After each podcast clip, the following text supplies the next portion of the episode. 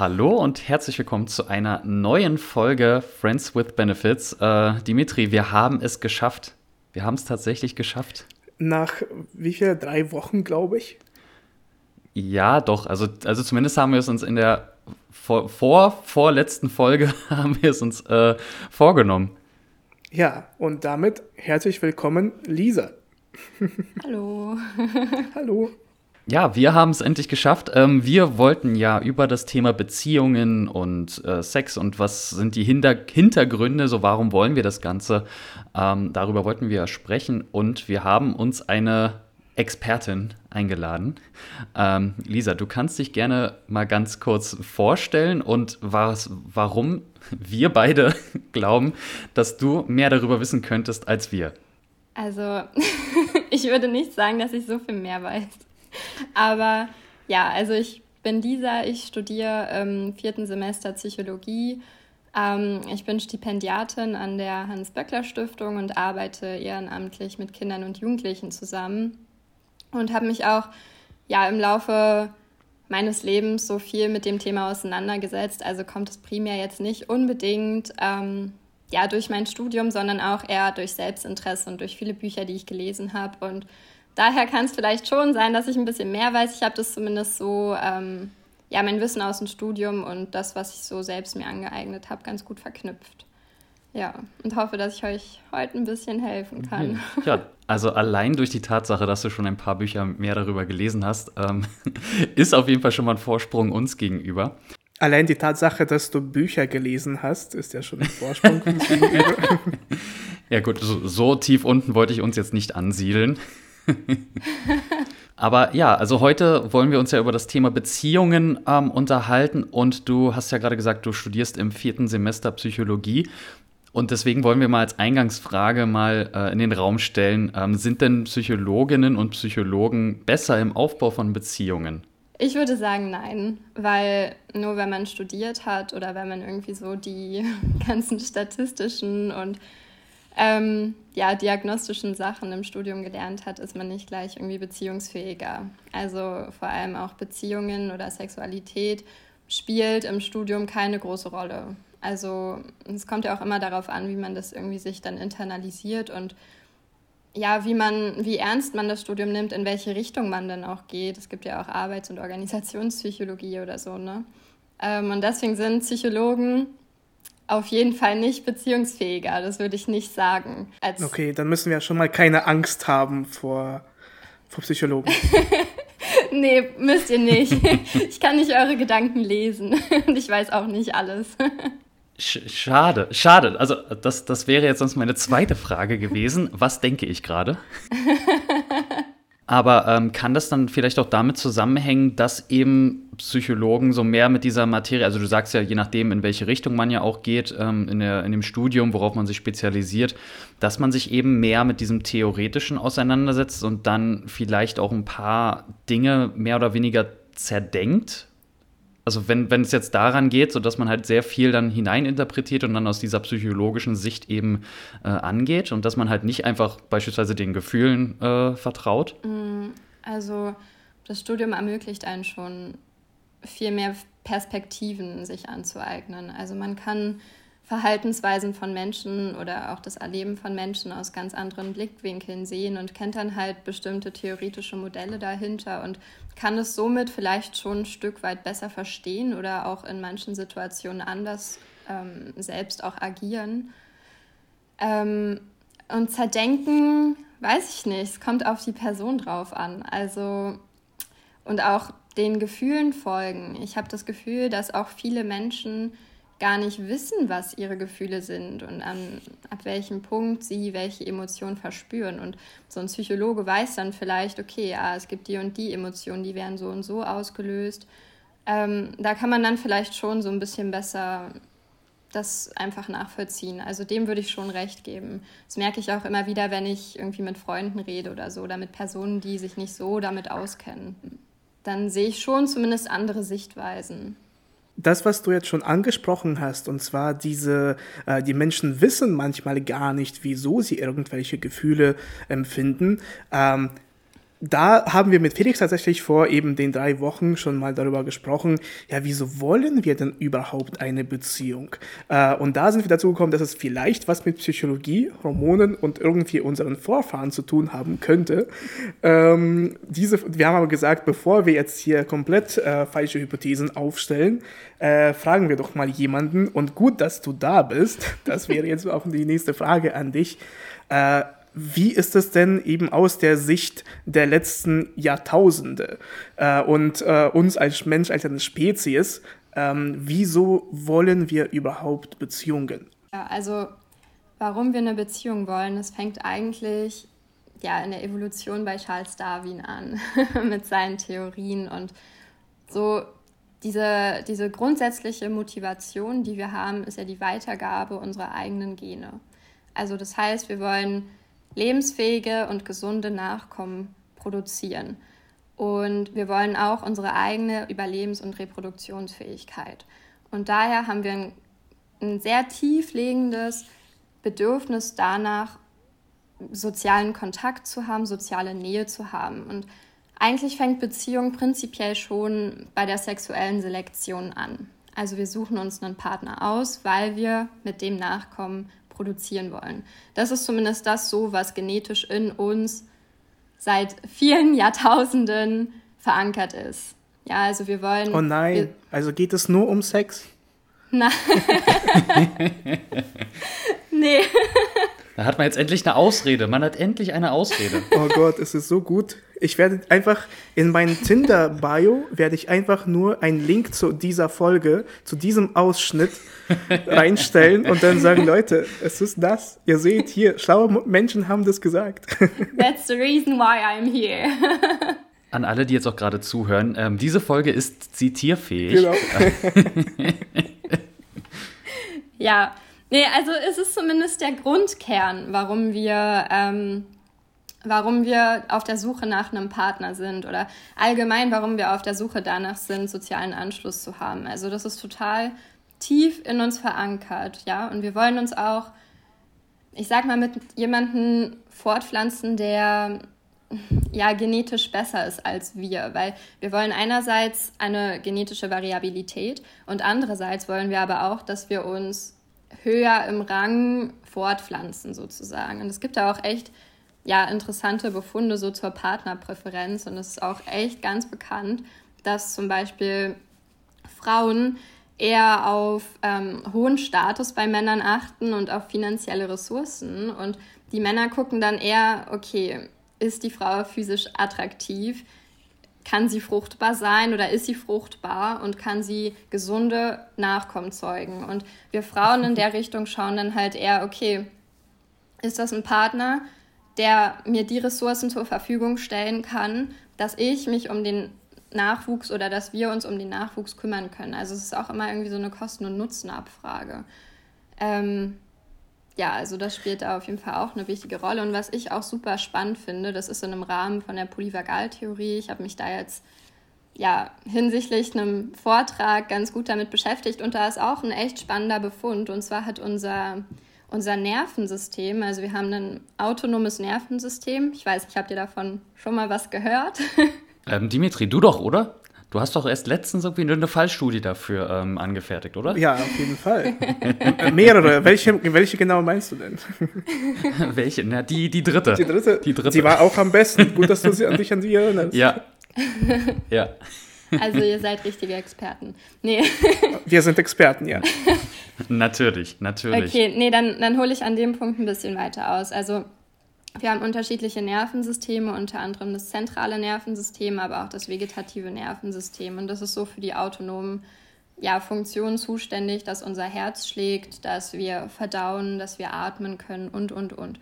Und das ist ein super interessanter Befund, der von äh, Stephen Purchase kommt. Der hat nämlich geschaut, okay, wir haben, wir haben den Parasympathikus und wir haben den Sympathikus. Und der Sympathikus, der ist immer so mit Flucht und Kampf assoziiert, was man auch ganz gut auf Beziehungen übertragen kann. Ähm, und der Parasympathikus ist so mit Regeneration und Entspannung assoziiert. Der Purchase, der hat nämlich herausgefunden, durch unterschiedliche Herzstudien, dass man den Parasympathikus, der eigentlich für Genera Regeneration und Entspannung zuständig ist, dass man den noch zweiteilen kann. Ähm, und dass es in, in, unserem autonomen System eigentlich nicht nur um Flucht, Kampf und Entspannung geht, sondern dass ich im Laufe der Jahrzehnte ein total wichtiges weiteres System entwickelt hat, und zwar das, ähm, das soziale System.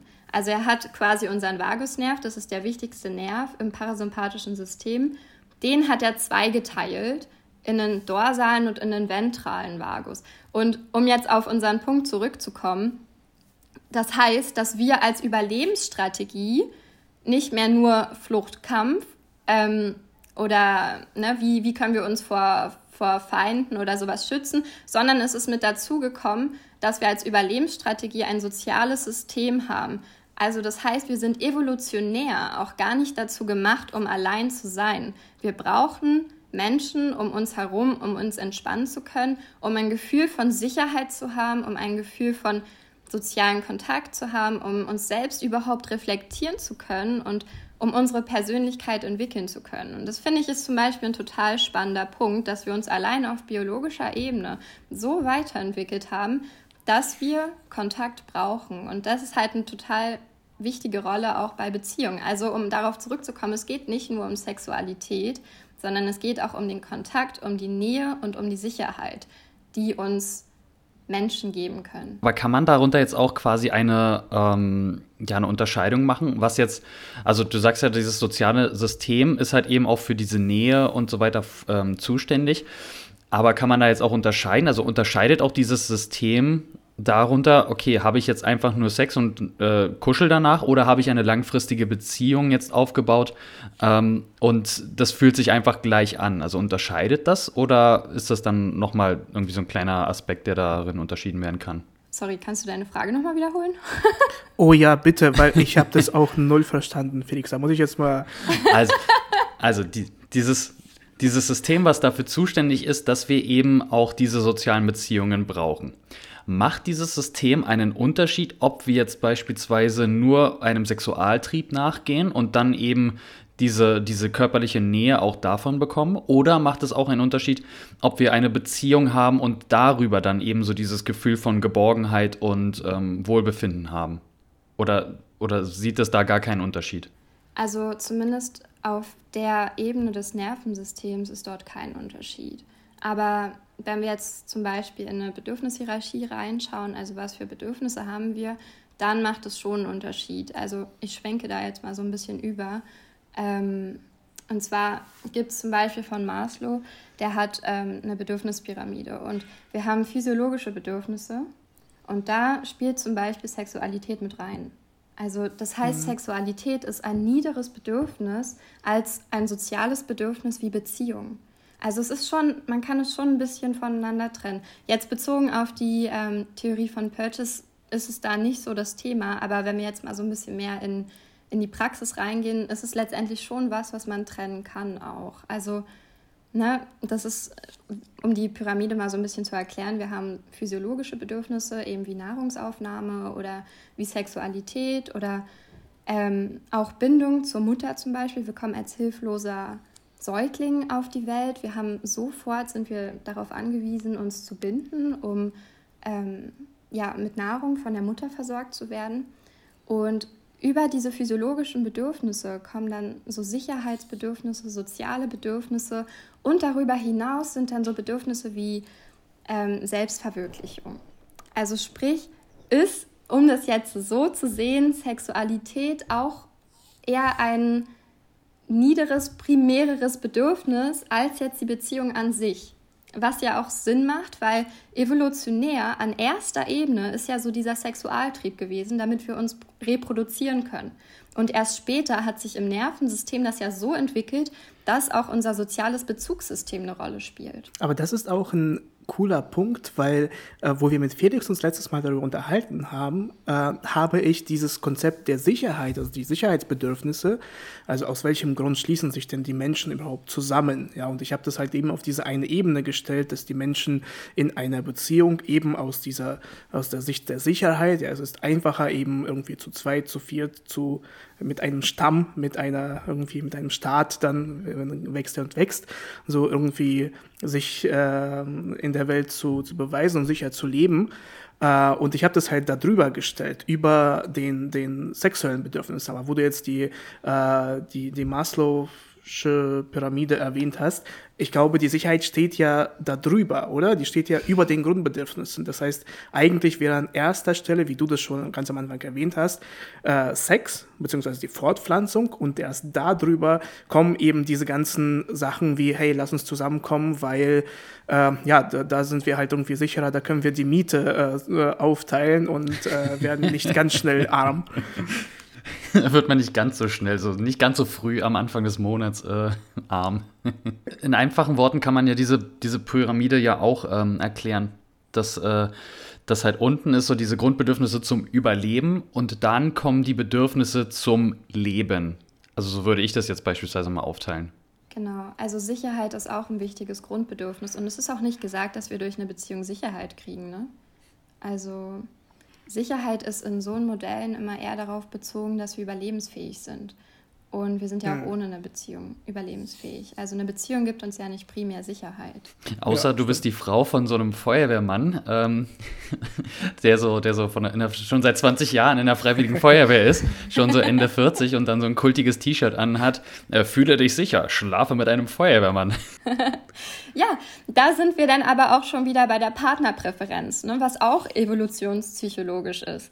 Also wir Frauen suchen uns einen Partner, der uns Ressourcen bieten kann, der uns Schutz bieten kann, der auf uns aufpassen kann, weil wir damit die Weitergabe das, unserer Gene. Und das kann ein Mann, der eine Feuerlösch-Kreiselpumpe bedienen kann, der kann das äh, ja, ganz Feuerwehrmann oder Polizist oder ne, also das hat schon einen Einfluss. ja, das ist halt immer so eine Befunde, die dann in Studien ja, die man dort dann ein Stück weit findet, sind halt sehr oberflächlich. Und das ist allgemein auch, was man in Studien meistens so hat, die irgendwie über Beziehungen sind oder so. Da merkt man, wir Menschen sind total oberflächlich und wir funktionieren unbewusst. Also unsere Präferenzen, das, was wir mögen und, oder das, was wir an einen Partner uns aussuchen, ist hauptsächlich unbewusst. Wir wissen manchmal gar nicht so richtig, okay, warum finde ich den jetzt gut oder was gefällt mir an dem. Das ist alles das, was wir irgendwie in unseren Genen drin haben ähm, oder was wir im Laufe unserer Entwicklung gelernt haben. Aber das ist auch so ein Punkt, wenn man jetzt einfach nur sagt, hey, äh, wirklich diese ganzen Triebe, sie spielen eine große Rolle, heißt das, wir haben praktisch als Gesellschaft nichts gelernt und heutzutage ist es nicht anders und eigentlich entscheidet ja sowieso nur unser, ähm, ja, irgendwie unsere, unsere Bedürfnisse, unsere Triebe. Äh, und wir sagen dann halt, jo, komme was wolle. Oder haben wir uns als Gesellschaft heute irgendwie doch in eine, vielleicht eine, irgendwie eine, eine Richtung äh, bewegt, wo vielleicht mehr Sachen eine Rolle spielen, wo ähm, ja insgesamt die Beziehung von heute eben, kann man sie überhaupt unterscheiden zu dem, was eben vor 40.000 Jahren war? Absolut. Also wir haben ja heute, auch wenn man das jetzt wieder sehr biologisch betrachtet, haben wir ja viel komplexere Strukturen im Gehirn. Also das entwickelt sich ja immer weiter und wir sind total adaptiv. Das ist ja auch ein Kern von Darwin, ne? dass wir adaptieren, dass wir uns an die Umwelt anpassen und dass somit neue Arten entstehen oder dass die Arten sich weiterentwickeln. Also in dem Punkt haben wir absolut was gelernt und das ist jetzt so ein bisschen der andere Punkt mit den ähm, damaligen ja, Modellen, wie Menschen zusammengelebt haben. Aber wenn wir das jetzt auf die heutige Generation übertragen, sind wir auf jeden Fall in der Lage, was auch zu lernen. Und wir sind auch nicht unseren Bedürfnissen oder unseren Glaubenssätzen oder sowas, die wir haben, ausgesetzt. Also wir können auch daran arbeiten und wir haben so ein komplexes System im Gehirn, dass wir uns so gut reflektieren können und dass wir auch mit unserem Unbewusstsein, was wir haben, dass wir damit arbeiten können. Das ist auch ein ganz essentieller Punkt in Beziehungen, ne? weil es treten ja eigentlich zwei unbewusste Kreaturen aufeinander. wir haben alle irgendwie so unseren Rucksack mitzupacken, ja. Also jeder hat irgendwas in seiner Kindheit erlebt, was negative Gefühle auslöst und und wir sind in der Lage, in einer Beziehung so zusammenzukommen, dass wir daran arbeiten können und dass wir uns selbst reflektieren können. Und inwiefern das damals möglich war, ist dann auch wieder so eine Sache, weil wir haben heute, die, die Wissenschaft, die rennt ja auch so vor uns her. Ne? Ich meine, wir haben so einen riesigen Überfluss an Literatur und an Quellen im Internet, dass wir dass wir schon die Möglichkeit haben, uns auch weiterzuentwickeln und dass wir die Möglichkeit haben, daran zu arbeiten. Und dann muss man ja auch gucken, okay, damals hatte man den Zugang nicht, damals konnte man sich vielleicht auch gar nicht so spiegeln, damals war die Wissenschaft nicht so weit. Und so haben wir schon einen enormen Fortschritt gemacht, wo wir auch an unseren Beziehungen arbeiten können. Aber würdest du auch sagen, dass sich eben diese Vorlieben oder beziehungsweise diese Einstellung zu der, zu der, Partnerwahl auch innerhalb von einem Leben, also kann man diese ganzen Jahrtausende von Evolution äh, überwinden, indem man bei Wikipedia kurz mal nachschaut, was Beziehung ist und dann halt irgendwie eine andere Wahl treffen? Was sagst du? Wir kommen ja schon weiterentwickelt auf die Welt. Also in uns okay. ist genetisch ja schon das, was vor, weiß ich nicht, 40.000 Jahren war, aber wir haben uns ja adaptiert und wir sind ja weiterentwickelt und wir haben ja ganz andere Möglichkeiten, um uns heutzutage irgendwie zu reflektieren. Aber dann stelle ich mir jetzt auch die Frage, ähm, brauchen wir denn jetzt eigentlich noch eine Beziehung? Also also klar, jetzt abgesehen von der, von der Bedürfnispyramide, dass wir uns eben fortpflanzen möchten, dass wir diese, diesen Drang nach Sicherheit und so weiter haben. Ähm, aber brauchen wir das denn eigentlich oder ist das mehr so, dass die Gesellschaft einem das jetzt so aufzwingt, dass man halt eine Beziehung haben muss? Weil wenn man es jetzt geschichtlich betrachtet, früher gab es dann halt natürlich Familien, die extrem groß waren, sagen wir mal Industrie äh, industrielle Revolution oh, richtiger Zungenbrecher, ähm, dass man eben, äh, da hatten dann halt natürlich die Familien, hatten dann 5, 6, 7, 8, 9, 10, 35 Kinder, äh, damit dann eben die Kinder später schon arbeiten können oder halt relativ zeitnah arbeiten können, damit sie eben mehr Geld ins Haus schaffen, damit dann eben die Eltern versorgt sind, wenn die dann irgendwann alt genug sind, um nicht mehr zu arbeiten oder halt krank sind und nicht mehr, nicht mehr arbeiten können. Das äh, gibt es ja heute mehr oder weniger auch nicht. Oder auch eben dieses Konstrukt, das dann halt eben, was früher ja auch häufig so war, dass sich eben, wie du ja auch gesagt hast, die Frau sucht sich den Partner aus, weil der finanzielle Stabilität bieten kann. Ähm, dass der, das jetzt, was ja heutzutage durch die Emanzipation, so dass die Frauen natürlich alle selber äh, arbeiten können, dass sie halt auch äh, teilweise sehr gutes Geld selber verdienen können. Ähm, ohne da jetzt ein anderes, anderes Fass aufzumachen. Ich wollte gerade ähm, schon sagen, Felix, ja, äh, teilweise vom Wording her, als dein Berater würde ich dir empfehlen, das nochmal zu überdenken, was du gesagt hast. ne, es gibt ja immer noch diese Gender Pay Gap, aber das wäre ja jetzt noch ein anderes Thema. Ähm, Nee, ähm, aber das halt eben so, wie du ja sagst, man kann sich eigentlich mittlerweile durch die ganzen Quellen sehr gut selber miteinander, also mit sich selber beschäftigen, mit ähm, diesen Ent Weiterentwicklungsmöglichkeiten und da ist eine Beziehung ja jetzt nicht mehr zwingend notwendig, wenn man das jetzt so mal sagen darf. Oder würdest du sagen, irgendwie doch noch, also aus der psychologischen Sicht? Ja, das ist eine Sache, wo ich auch, wenn ich mich so mit dem Thema beschäftigt habe, viel drüber nachgedacht habe. Weil wir haben so viele Möglichkeiten auch als Frau. Also eine Frau braucht eigentlich gar keinen Partner mehr. Ne, ich meine, es gibt ja auch zumindest in Deutschland so eine Sachen wie Muttergeld oder so. Ne? Also es ist gar nicht mehr so der Status, dass der Mann irgendwie draußen jagen gehen muss oder so, oder dass der Mann irgendwie das Essen nach Hause bringen muss und die Mutter sitzt zu Hause und behütet das Kind. So ist das heute gar nicht mehr. Und ja, es ist eine Sache, da kann man sich drüber streiten. Ne? Also, na klar, es wäre möglich, auch ein Kind allein, oder es ist möglich, ein Kind auch alleine großzuziehen. Ähm, da ist eine Beziehung nicht zwingend notwendig, aber an dem Punkt muss man ja wieder gucken, dass wir auch bestimmte Grundbedürfnisse nach Nähe haben. Und wir haben auch so ein bestimmtes Gefühl oder so ein, ja, so ein Bedürfnis nach Heilung. Ne? Ich hatte dieses Eisbergmodell ja auch irgendwie schon mal so ein bisschen angesprochen, dass wir ein riesiges Unbewusstsein haben und eine Beziehung ist jetzt, wenn wir mal von diesem Sexualität zur Fortpflanzung absehen, ist eine Beziehung ja was total Intimes. Und das hat man ja in der Regel irgendwie jetzt mit einem Kumpel oder so eigentlich nicht. Also ich weiß nicht, wie es bei euch beiden ist. Also unsere Beziehung. Dimitri, wir können ruhig offen drüber sprechen. Also jetzt ist der Zeitpunkt, sich zu outen. Nein, nein, natürlich nicht. Wir haben 80 Prozent unserer Zuhörerschaft sind weiblich. Wir können sie doch nicht enttäuschen und hier uns einfach outen. Lisa, bitte. Ich, okay, ich, ich wollte nur den Raum dazu geben. Vielleicht könnten wir aber dadurch die männliche Zuhörerschaft so ein bisschen, äh, oh ja, weißt du, so oh an ja. Land ziehen. Weißt du? Lass uns doch mal über so ein Männerzeug reden, so Autos, ähm, Axt, Holz äh, und so. Und was lieben hab- denn die Männer so? Axtdeo, nicht, nicht die Axt, sondern Axtdeo, ne? Weil das, das, weißt du, da ziehst du, kannst du mit Weiber abschleppen und so richtig toxisch, toxisch männlich einfach jetzt hier so weitersprechen. So, Lisa, wir wollen jetzt darüber reden, was eine Frau denn so alles muss in einer, Ja. in einer Beziehung machen muss. Welche Pflichten? Genau. Und ich spreche extra nicht die Rechte an. Genau, von Pflichten. Zuerst klären wir das mit den Pflichten, bevor wir zu den Rechten kommen können. So, bevor ich mich hier, äh, bevor ich gecancelt werde, übergebe ich das Wort wieder an dich, Lisa. Sag irgendwas bitte. Bitte, bitte. Okay, okay. Also ich versuche mal den Schlenker wieder zurückzuholen. Danke. Ähm, und da ging es ja so ein bisschen um die Emanzipation der Frau.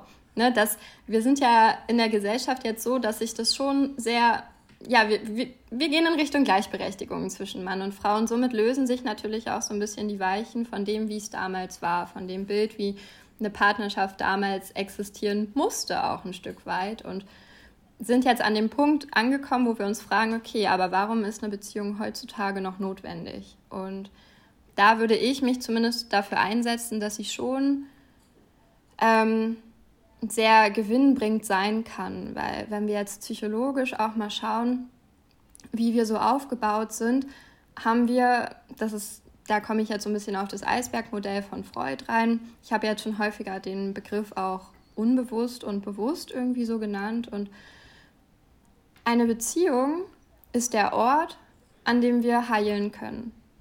Und das baut auf diesem Eisberg auf. Und zwar, wenn ihr jetzt zum Beispiel mal eure Hände nehmt und eure Finger aneinander macht und so ein, so ein Eisberg damit formt, ne, dann habt ihr, dann endet das unten am Ellenbogen. Und das, Okay, was okay. wir, das, Ich habe einen ganz kleinen gemacht. das, was wir, Ich auch. nein, wir brauchen einen großen Eisberg, weil der Eisberg unserer Psyche ist riesig. Ich krieg die Ellenbogen gar nicht zusammen. Also zur Beziehung ist äh, motorische Fähigkeit notwendig. Okay, ha habt ihr eure Hände zusammen? Ja, ja, das kriege ich hin. Okay, dann schaut mal eure Fingernägel an. Uiuiui. Das ist das kleine bisschen in unserer Psyche, das, was wir überhaupt wissen. Ja, der kleine Gipfel oben, da wo unsere Fingernägel sind, das ist das, was wir überhaupt bewusst wissen. Den Rest von uns wissen wir gar nicht. Das, das macht mir Das Angst. ist erstaunlich. Also wir, wir wissen, ja, wir wissen über uns selbst eigentlich fast nichts. Zum Glück habe ich meine Fingernägel lange nicht mehr geschnitten. Ich weiß also ein bisschen mehr. Dimitri weiß mehr. Alle in eine Beziehung mit Dimitri. Oh ja, vielen Dank. Das nehme ich, dadurch, dass ich diese äh, Stories schneide, ich nehme das als, als Promo. Okay. Also, um darauf zurückzukommen, auf den Eisberg. Das, was wir von uns nicht wissen, ist total riesig. Ne? Und so stoßen zwei Partner aufeinander und versuchen irgendwie diese Eisberge zu heilen. Weil das, was wir nicht wissen, sind all unsere Ängste, all unsere Erfahrungen, die wir im Laufe unserer Kindheit, im Laufe unseres Lebens gelernt haben. Ne? Und das möchte heilen. Und das kann in einer Beziehung passieren, weil wir so eine intime Dynamik miteinander haben. Ich meine, man, man, man hat miteinander Sex, ja, oder man spricht über all seine Probleme und man ist sich einfach nah und die eine Person kennt die andere Person ganz gut. Ich weiß nicht, ob das auch ein, ein Kumpel oder eine gute Freundschaft, ob das das auch in dem Maße so kann. Und in der Beziehung kommen dann immer wieder lauter kleine Teile von unserem Eisberg hoch. Und in dem Sinne können wir das verarbeiten und damit umgehen und das reflektieren. Und das können wir so alleine nicht, weil unser Partner ist auch ein Stück weit unser Spiegel. Ich meine, ihr wart alle beide schon mal in einer Partnerschaft und ihr habt alle beide bestimmt schon mal richtig schön gestritten und richtig blöde Erfahrungen gemacht. Aber das war der Punkt, wo ihr eigentlich in der Lage wart zu heilen. Weil euer Partner euch aufgezeigt hat, okay, das und das und das und das und das ist scheiße an dir. Und das ist für uns eigentlich der Punkt, an dem wir die Fähigkeit haben, mit unserem Unbewusstsein zu arbeiten und ein Stück weit mehr von uns kennenzulernen. Und so in dem Maße bin ich der Meinung, dass das nur in einer Beziehung stattfinden kann. Oder zumindest in sehr engen Beziehungen. Also Felix, also, dann sind wir doch in einer Beziehung. Ja. dann müsste man, müsste man das doch nochmal ganz kurz umdefinieren, äh, was, was wir zwischen uns haben. Genau.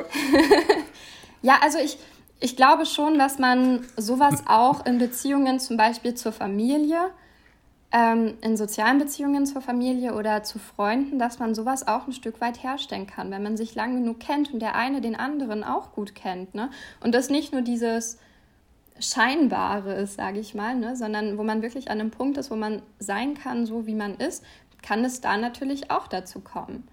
Das ist immer total wichtig in unserem Umfeld zu schauen, okay, wo zeigt mir der andere gerade eine Seite von mir auf, die mich triggert, die mich reizt. Das ist immer total wichtig, um dort zu schauen, damit wir uns selber reflektieren können und damit wir selber wachsen können. Nur das Problem an der ganzen Sache ist, und da finden wir den Schlenker so ein bisschen zum Anfang wieder zurück, dass viele Menschen das einfach gar nicht können. Und das ist der Grund, warum unsere Beziehungen auch scheitern. Weil wir viel zu schnell dann auch wieder zurück in diesen Flucht-Kampf-Modus reinkommen oder ins Erstarren. Und das ist das, was ich am Anfang erklärt hatte mit dem Parasympathikus und dem Sympathikus. Ne, da kommt dann zum Beispiel dieses Evolutionäre wieder in uns hoch, dass wir eben, wenn wir an so einem Punkt in der Partnerschaft angekommen sind, dass wir uns streiten und dass der andere total ätzend ist, ne? ich meine, Liebe und Hass ist dort immer ziemlich nah aneinander, würde ich sagen. Ähm, zu diesem Zeitpunkt ist das heutige Problem, dass wir viel zu schnell aus der Beziehung rausrennen, dass wir die Beziehung beenden, dass wir Streitigkeiten nicht richtig erklären oder nicht richtig lösen können, dass wir zu schnell beleidigt sind oder ja, dass, dass wir diese Chance nicht nutzen, zu schauen, was zeigt der Partner mir gerade, wo ich an mir arbeiten kann. Weil meistens ist der Partner gar nicht schuldig oder, ne, also das, es gibt sowieso keine Schuld in Beziehungen, sondern nur Verantwortungen. Aber unser Partner spiegelt uns das, woran wir arbeiten können. Ich bin davon überzeugt, dass es ein Grund ist, warum wir heutzutage auch in Beziehungen scheitern. Und ein Punkt, den euch ja auch so interessiert hat, ist, okay, warum sind heutzutage so viele Leute Single? Das kann ich in dem Maße nicht erklären oder nicht sagen, weil ich gar nicht weiß, wie viele Leute sind Single und wie viele Leute sind nicht Single. Aber ich weiß, dass wir an einem Punkt sind, wo total viele Partnerschaften scheitern. Mindestens zwei.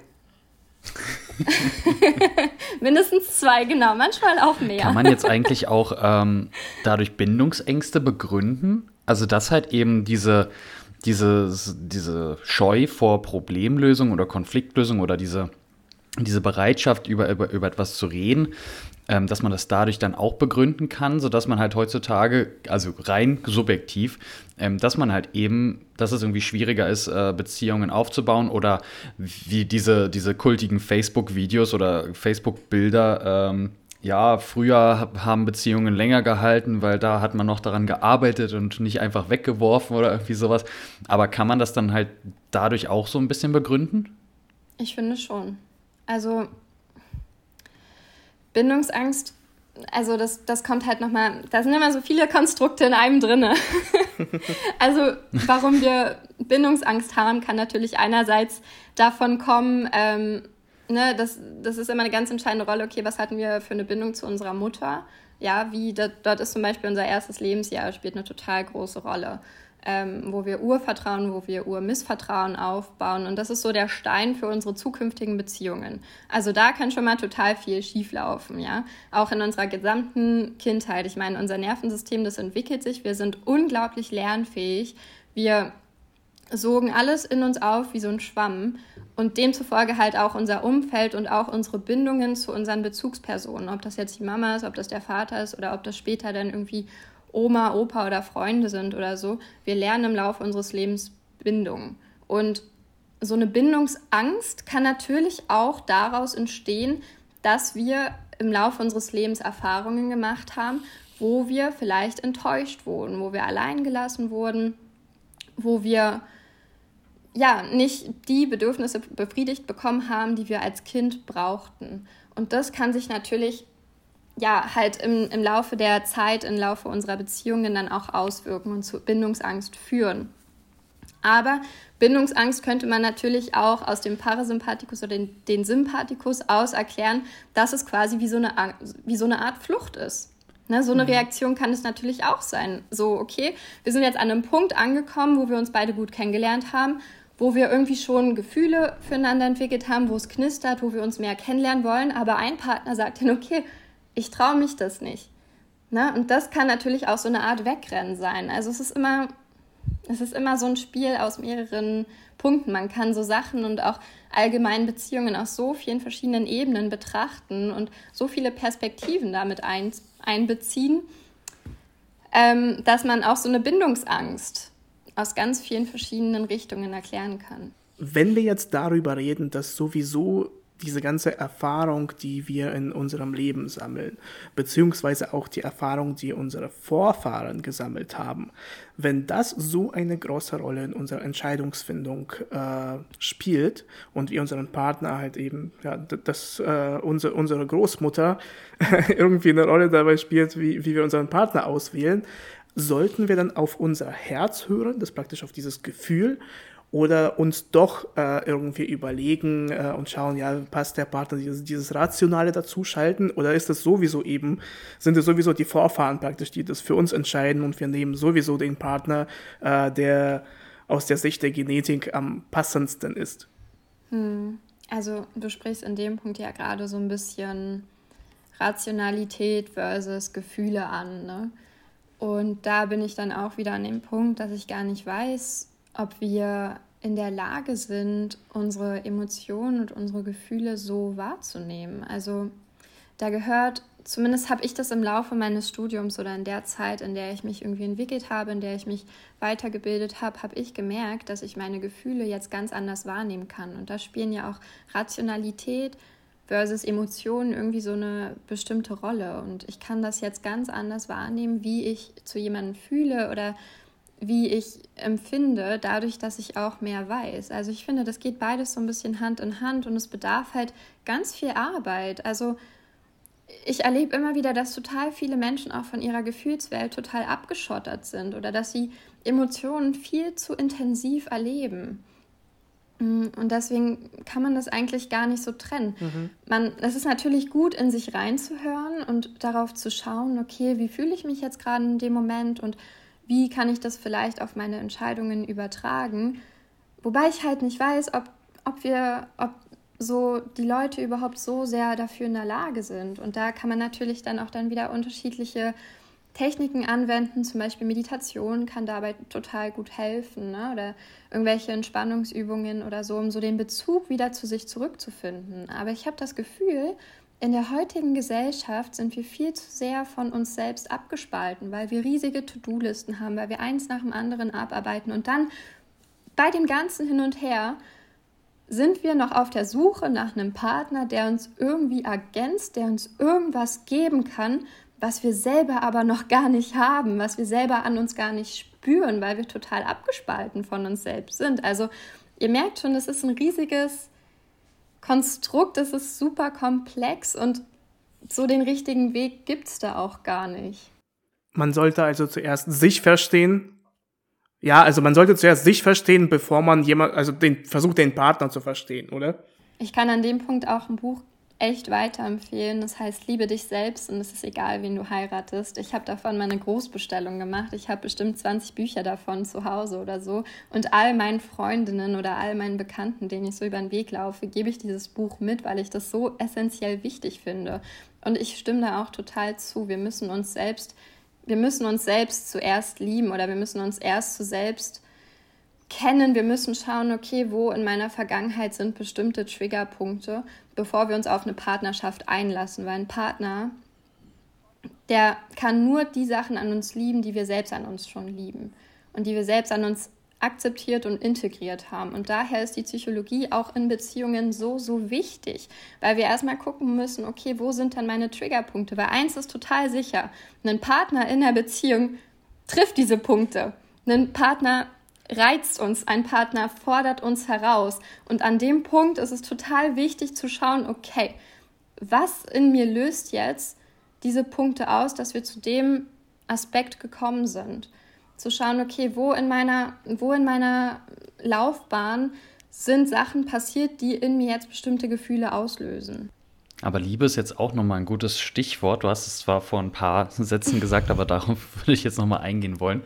Ähm, es gibt ja immer noch einen Unterschied so zwischen verliebt sein und jemanden lieben. Also ich würde es jetzt mal so beschreiben, verliebt sein ist ja so, wie du vorhin auch schon gesagt hast, so man hat dann irgendwann Gefühle, es knistert dann so ein bisschen so, man, man hat so Vorfreude und da, da hängen ja auch Hormone und äh, Verknüpfungen dann in verschiedenen Nervensystemen, ähm, um jetzt hier mal so ein bisschen zu tun, als, als würde ich äh, wissen, worüber ich rede. Ähm, hängt ja auch damit zusammen.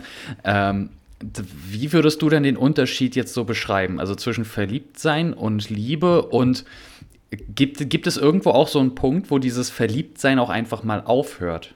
Also wenn man das jetzt so aus dieser Sicht mit Hormonen und allem drum und dran betrachten würde. Absolut, ja. Also ich finde es richtig gut, dass du den Punkt auch ansprichst, weil das total wichtig ist. Ach, ähm, Dankeschön.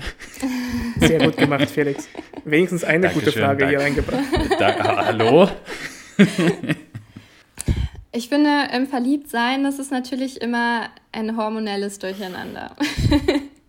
Alle Hormone springen an. Ob das unsere Geschlechtshormone sind, ne, die dann irgendwie Testosteron sind oder äh, Östrogene, ne, das, das springt alles an. Wir haben einen riesigen Dopaminausschuss. Wir haben total viel Serotonin und Oxytocin. Das ist ein total bekanntes Hormon, ähm, was auch so Kuschelhormon bezeichnet wird. Es gab auch mal so Nasenspray, was man sich in Kriegszeiten, was man kaufen konnte, um irgendwie so die Bindung zu einem Partner herstellen zu können. Das gibt es Gott sei Dank heutzutage nicht mehr. Aber ich wollte gerade sagen, Dimitri, google mal bitte. Google mal bitte, ja, besorg davon ein bisschen wie, was. Wieso zum Glück? Ja, ich brauche das jetzt gerade. Hallo? Was, du hast dich nicht in mich verliebt, dann kriegst du Oxytocin. Ja. Hier, schnupper mal. ja, nee, also das ist so der eine Punkt, ne? Also unsere ganzen Hormone sind erstmal durcheinander. Wir waren vorher einsam und jetzt haben wir auf einmal jemanden, der für uns da ist, der uns zuhört, der mit uns kuschelt, der mit uns Sex hat. Also unsere ganzen Hormone sind erstmal total durcheinander und wir haben das Gefühl, wow, ich habe jetzt die Person gefunden, die mir immer gefehlt hat. Ich habe jetzt endlich den Deckel für meinen Topf. ähm, aber natürlich bleibt die Verliebtheit auch nicht nicht immer. Also eine Beziehung hat ja auch bestimmte Entwicklungsstufen und unterschiedliche Lernaufgaben und immer wieder wachsende Heranforderungen. Also eine Beziehung ist eigentlich immer ein Fluss. Und was ich meine, ist, dass so dieses Hauptziel einer Beziehung ist, dass man das Unbewusstsein integriert und das Anderssein vom Partner annimmt. Und das ist natürlich eine riesige Aufgabe. Und daher kann man gar nicht immer verliebt sein. Und ja, es gibt diesen romantischen Rausch, sage ich mal. Ne? Man verwöhnt sich gegenseitig, man macht sich Überraschungen und, und, und, und, und. Ne? Aber das hört halt auch irgendwann auf und unsere rosarote Brille legen wir irgendwann ab, weil wir uns auch besser kennenlernen. Ne? Ich meine, wir, wir, wir kennen uns ja selber nicht mal richtig. wir sind ja, das hatte ich auch schon erklärt, wir sind zwei riesige Eisberge, die aufeinander prassen und das Einzige, was wir kennen, ist unsere süße kleine Fingerspitze. Das ist das, was wir von uns selbst kennen und in das verlieben wir uns auch. Ne, dieses kleine Bewusstsein, was wir haben, das ist der Part, der sich in eine andere Person verliebt. Aber das ist ja klar, dass dort, wenn man sich im Laufe der Zeit mehr kennenlernt, dass dann alles unten vom Eisberg hochbrodelt. Ne? Alle Ängste, die wir haben, ob das jetzt Angst ist, wieder einsam zu sein, ob das die Angst ist, verlassen zu werden, ob das die Angst ist, sich zu binden, all das prasselt irgendwie wieder hoch und dann geht so dieser Rausch vom Verliebtsein verloren. Aber an dem Punkt, und das ist ganz wichtig, sollte man nicht enttäuscht sein. Also da finde ich diesen Spruch auch ganz gut, je größer die Verliebtheit, umso größer die Enttäuschung, weil dann auf einmal die ganzen Ängste, die ganzen negativen Gewohnheiten des Partners, die negativen Eigenschaften, die brodeln auf einmal hoch. Und an dem Punkt ist aber nicht Ende, sondern eigentlich beginnt die wahre Liebe an dem Zeitpunkt. Das ist so der Ort, wo man lernen kann zu heilen, wo man lernen kann, sich hinzugeben, wo man lernen kann, den anderen Partner anzunehmen, wo man lernen kann, auch bestimmte Kompromisse einzugehen, vielleicht nicht immer auf das eigene Ego zu plädieren, sondern auch auf die Bedürfnisse des Partners eingehen kann. Und das ist eigentlich so der Punkt, an dem viele Menschen dann die Lust verlieren. Wir sind ja auch in einer Gesellschaft, wo wir immer mehr haben wollen, wo alles perfekt sein muss. Das wird uns ja auch durch Social Media echt immer wieder suggeriert. Es muss alles toll sein, es muss immer wieder der Funken übersprühen, es muss alles perfekt sein, alle müssen immer gute Laune haben. Das ist das, was wir suggeriert bekommen, was wir, was wir durch die Gesellschaft aufbekommen. Man muss glücklich sein, ein Partner muss ein Glück bescheren. Aber das ist total die falsche Sichtweise. Mhm. Liebe kann gar nicht, wir, wir würden ja verrückt werden, wenn wir permanent diese ganzen Hormone in uns hätten und uns die ganze Zeit in einer maximalen Ekstase befinden. Ne? Da spielt auch Sucht dann wieder eine bestimmte Rolle, weil in diesem Verliebtheit, in, in dieser Verliebtheit wollen viele Menschen dann auch bleiben. Sie wollen verliebt bleiben, sie wollen dieses Gefühl von der Ekstase, von der riesigen Euphorie wollen sie beibehalten und beenden dann eine Beziehung an dem Punkt, wo es eigentlich erst losgehen, losgeht, hüpfen dann in die nächste Beziehung. Da spielt dann zum Beispiel auch so das dopaminerge System wieder eine wichtige Rolle, ne, was dann anspringt, weil wir immer mehr von etwas haben wollen. Und wir können dann sogar eine, eine Art Sucht entwickeln, ne? eine Sucht danach, immer wieder den Partner zu wechseln, um in diese Verliebtheit wieder reinzukommen. Aber das führt immer wieder zu Enttäuschungen und zu Mustern.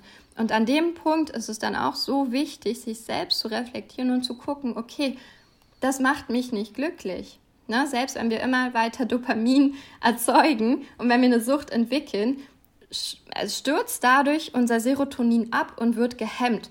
Das heißt, wir suchen immer weiter nach Reizen, wir suchen immer mehr nach dem Partner, der uns kickt, bei dem alles perfekt ist, aber am Ende werden wir immer enttäuschter, weil das Serotonin, unser Glückshormon, gehemmt wird. Das wäre auch meine Frage. Also in dem Sinne äh, könnte man wahrscheinlich auch sowas wie irgendwelche Intrigen und irgendwelches Fremdgehen erklären, dass man vielleicht dieses ja, dieses, dieses, dieses Verliebtsein irgendwie sucht.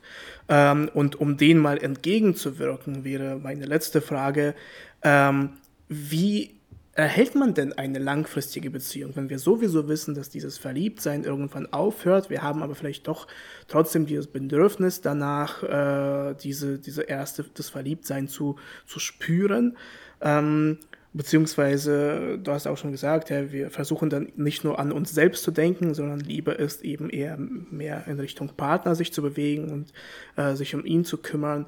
Ähm, wie kann man aus der Sicht der Psychologie an einer Beziehung so arbeiten, dass sie möglichst lange stabil bleibt und uns erhalten bleibt, wenn wir an der hängen?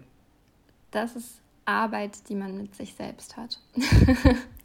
Absolut ähm, auch dieses Verliebtsein, das ist ja nicht für immer weg. Ne? Nur weil nur es abflacht, kann man das Potenzial aber immer wieder auffeuern lassen. Ne? Also auch dieses Verliebtsein am Anfang, das ist eine ganz, ganz wichtige Phase für eine langfristige Beziehung, weil diese Phase das Potenzial der eigentlichen Beziehung zeigt. Nur dann kommt halt unser Rucksack wieder dazu, den wir dann erstmal auspacken müssen, wo dann zwei riesige unbewusste Kreaturen aufeinanderstoßen und wo dann Wut hochkommt, wo Ärger hochkommt, wo man sich streitet, wo man traurig ist und, und, und. Ne? Aber es ist wichtig, an diesem Punkt auf sich selbst zu schauen und auf sich selbst zu achten, sich selbst zu beobachten und die eigene Wahrnehmung zu reflektieren. Das ist natürlich höchst schwierige Arbeit, wo auch Psychologen dran scheitern. Das war ja die erste Einstiegsfrage, wo auch ich in meiner Beziehung daran gescheitert bin. Ne? Also das ist eine total wichtige Arbeit zu schauen, okay, wo sind meine Muster, wo werde ich getriggert, wo wiederhole ich meine Verhaltensweisen. Ne? Das, ist, das ist eine riesige Arbeit, die zum Beispiel auch durch eine Paartherapie natürlich auch unterstützt werden kann. Ne? Also das ist total schwierig, auch alte Ängste überhaupt erstmal loszulassen. Und mhm. ich stelle das Unbewusste ja die ganze Zeit so ein bisschen negativ dar, was es aber eigentlich gar nicht ist. Also es hat ja auch Nutzen, ne? warum wir eine Angst beibehalten, weil wir in einem System feststecken dann, was uns als Kind Schutz gegeben hat. Und eins unserer Grundbedürfnisse ist ja Schutz und Sicherheit. Ne? Nur unter diesen Bedürfnissen springt unser soziales System erstmal an. Und diese Ängste, die wir haben, ne, was, ist, was zum Beispiel Bindungsangst sein kann oder die große Angst, verlassen zu sein, wodurch dann irgendwie verlassen zu werden, wodurch dann irgendwie auch Eifersucht entstehen kann. Diese alten Ängste müssen bewältigt werden und die müssen, also die sind, wenn wir, wenn wir Kinder sind, hatten die irgendeine, in der Zeit hatten die irgendeine wichtige Rolle. Sie haben uns vor irgendwas geschützt, ja, sie haben uns davor geschützt, dass uns Sachen nicht nochmal passieren. Aber heutzutage brauchen wir diese Ängste gar nicht mehr. Wir können davon loslassen. Und damit wir an diesem Punkt erstmal kommen, müssen sie uns bewusst werden. Weil wenn wir das gar nicht wissen, dass damals Situation XY stattgefunden hat, was uns heute noch weiterhin prägt, wenn wir das gar nicht wissen, können wir daran auch nicht arbeiten. Daher ist es total wichtig, dass wir uns selbst analysieren. Und das kann dadurch durch einen Partner super gut ja, getriggert werden. Ich sage immer ganz gerne, dass so der Partner eigentlich so ein Anschalter ist. Ne? Also ganz wichtig, auch ein Partner ist nie an irgendwas schuld oder so. Oder ein Partner ist auch nicht eine Ursache dafür, dass man jetzt äh, in einer bestimmten Situation Angst hat oder so. Ein Partner schaltet diese Ängste an und wir können dann daran arbeiten und damit umgehen und das reflektieren. Und das ist in einer Beziehung unglaublich wichtig der Schlüssel ist auch, dass man miteinander kommuniziert, dass man sich die Seiten aufzeigt, dass man reflektiert, dass man auch sich gegenüber ehrlich ist, dass man sagen kann, okay, in der Situation stimmt, da kam gerade vielleicht mein, mein Kind ähm, in mir zum Vorschein, was im vierten Lebensjahr, weiß ich nicht, äh, vielleicht mal auf dem Spielplatz ähm, den Papa nicht mehr gefunden hat oder so. Ne? Ich meine, äh, in unserer Zeit, wo wir noch jung waren, hat sich unser Nervensystem so schnell entwickelt, dass wir so eine Sachen als unglaublich emotional und prägend aufgenommen haben. Und die kommen heutzutage immer wieder hoch. Und es ist wichtig, die Muster aufzudecken und umzuschreiben. Ne, es ist alles nicht, das ist nicht prädestiniert. Das, wir, wir sind nicht unveränderbar. Ne? Wir können, wenn wir daran arbeiten, unsere Gedankenschleifen, unsere Muster, unsere Ängste auflösen und daraus kann sich eine unglaublich gute Bindung auch zum Partner entwickeln und auch zu uns selbst. Na, also es ist immer auch eine Arbeit an sich selbst, nicht nur mit dem Partner. Das ist ganz wichtig in einer Partnerschaft und in einer Beziehung. Ich glaube, mit dieser doch wirklich guten Handlungsanweisung, ähm, also ich konnte auf jeden Fall ein bisschen was äh, für mich äh, rausziehen.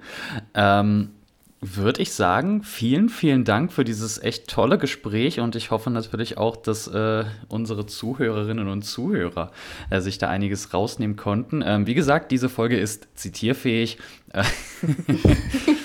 Also, also, immer, also, also, immer gerne fleißig für jegliche Arten von Diplomarbeiten, Bachelorarbeiten, Masterarbeiten, ähm, Dissertation, alles Mögliche könnt ihr gerne zitieren.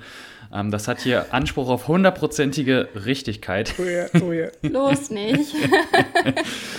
ähm, nee, also Die Wissenschaft Lisa, wenn du, weiß eigentlich nichts.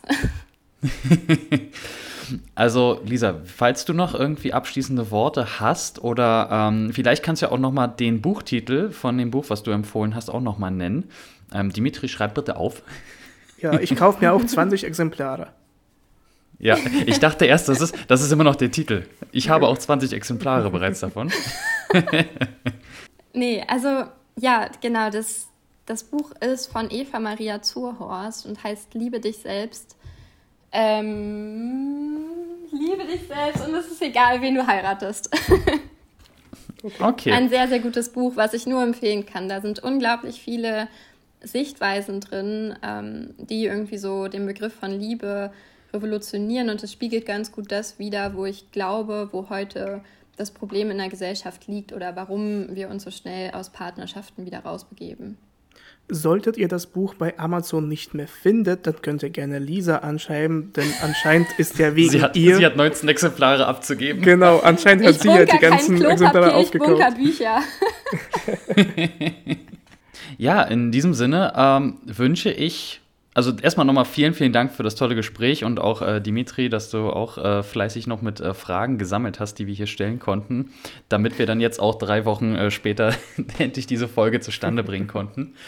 Ähm, Lisa, ich wünsche dir auf jeden Fall noch einen schönen Abend und Dimitri dir natürlich auch. Ähm, wir quatschen dann das nächste Mal über unsere äh, Gefühle, wenn wir uns sehen. Ich ja. hoffe, du hast dann bis dahin das Buch gelesen. ähm, und, und, eure Zeit. und wir haben an unserer Beziehung dann auch weitergearbeitet. Auch das kann ich euch einfach mal wünschen. Ich wünsche euch natürlich tolle Beziehungen zu finden und daran weiterzuarbeiten und auch an sich weiterzuarbeiten. Das, was wir heute genau. gelernt haben, was ganz, ganz wichtig ist. Ähm, und ja, auch von mir, Lisa, vielen lieben Dank für das tolle Gespräch, für die tollen Einblicke. Mir hat es auf jeden Fall sehr viel Spaß gemacht und ich hoffe den Zuhörern, Zuhörerinnen auch. Ähm, und damit vielen lieben Dank. Wir entlassen dich und einen schönen Abend noch. Cool, ja, ich danke euch. Tschüss. Ciao.